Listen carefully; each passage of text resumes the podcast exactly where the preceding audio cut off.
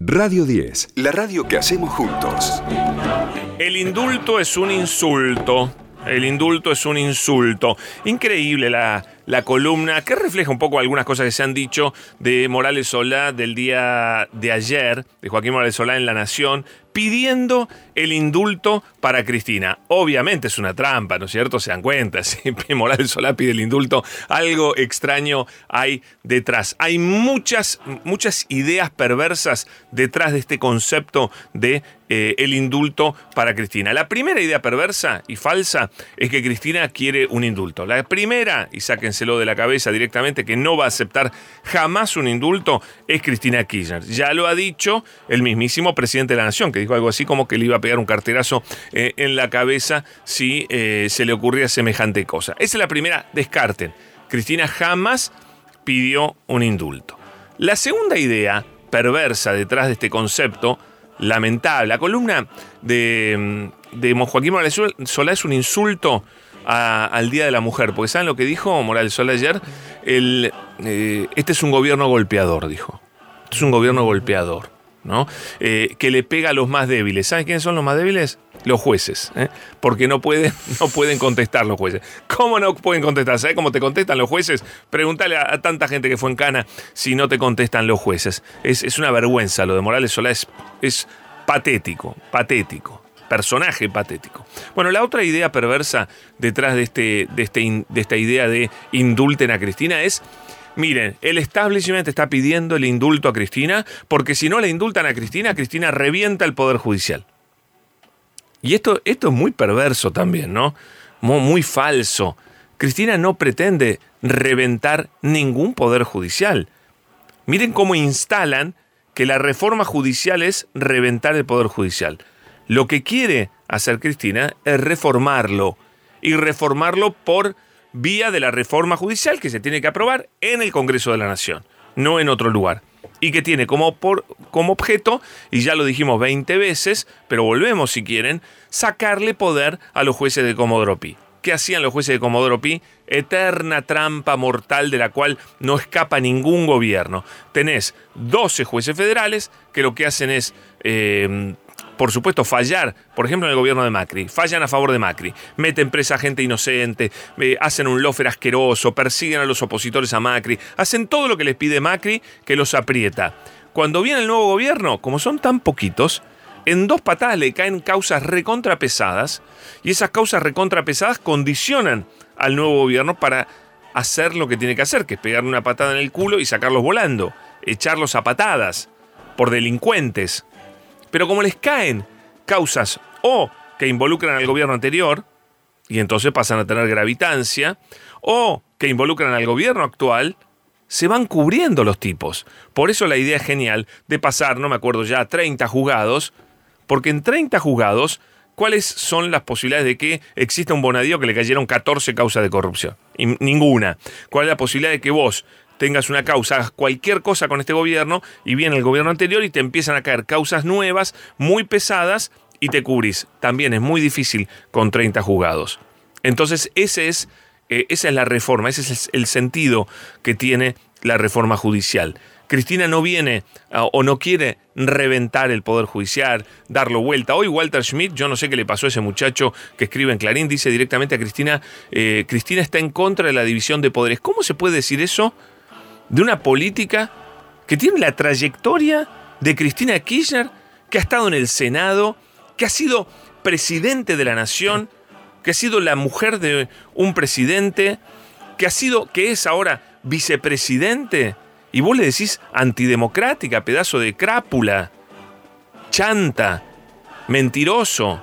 ¿Cómo se puede hablar con tanta facilidad de alguien sin ninguna evidencia? Porque Cristina, vos podés decirme, no me gusta cómo gobierna, para mí hizo mal gobierno, puedes criticarle un montón de cosas de su trayectoria como política, pero no podés decir que es antidemocrática, que no cree en la división de poderes, porque las pruebas están al canto.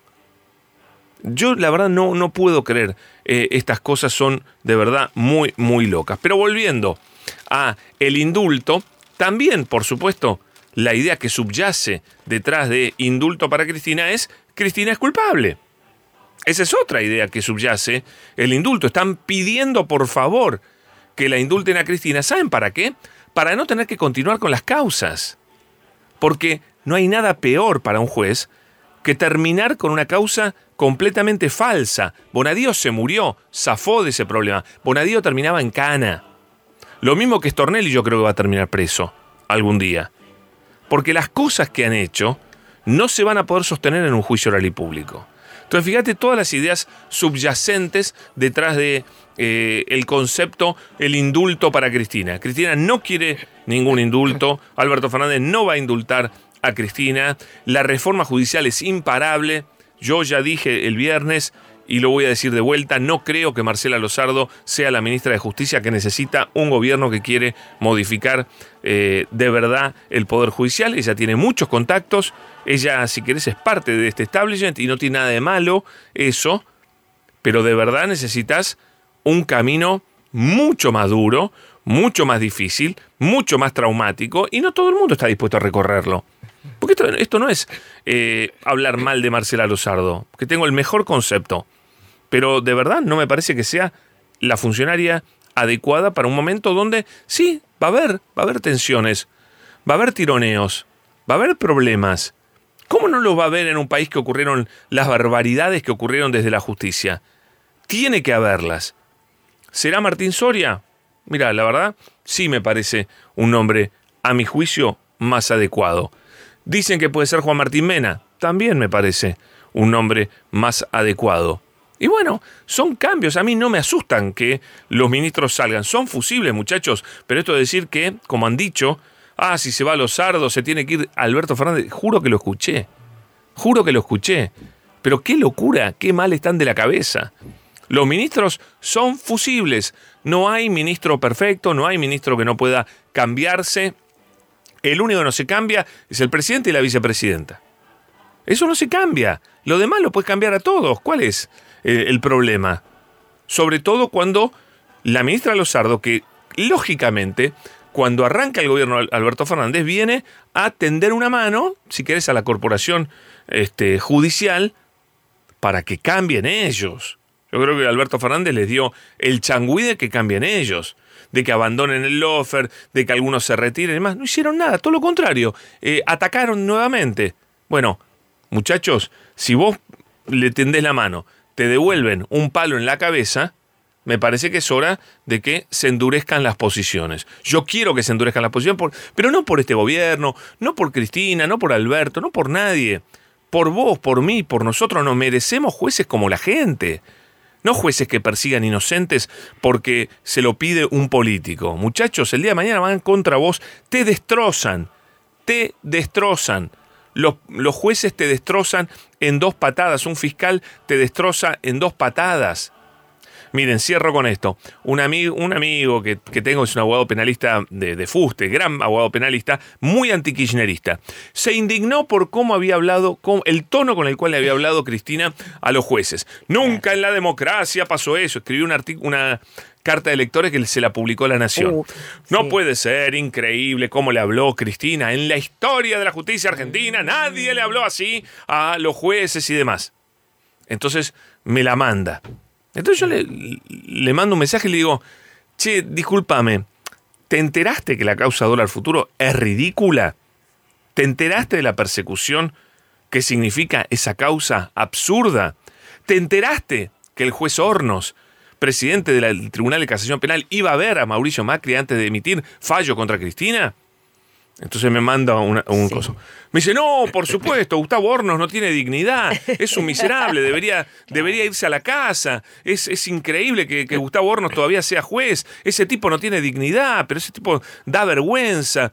Eh, y le digo, y, ay, el dólar futuro, pero por supuesto, es una causa ridícula, absurda, una, una Le digo, ¿por qué no mandas una carta de la Nación a, sobre eso y te deja de joder con el tono? Porque eso es mucho más importante. Además, si pasa eso, ¿cómo no querés que la, víctima se enoje eh, y los cague a pedos, bien cagados a pedos a los jueces? Porque no se merecen otra cosa. No me escribo, más. Sintonizanos en tu celular. Bájate la aplicación de Radio 10 y escuchanos y escuchanos siempre.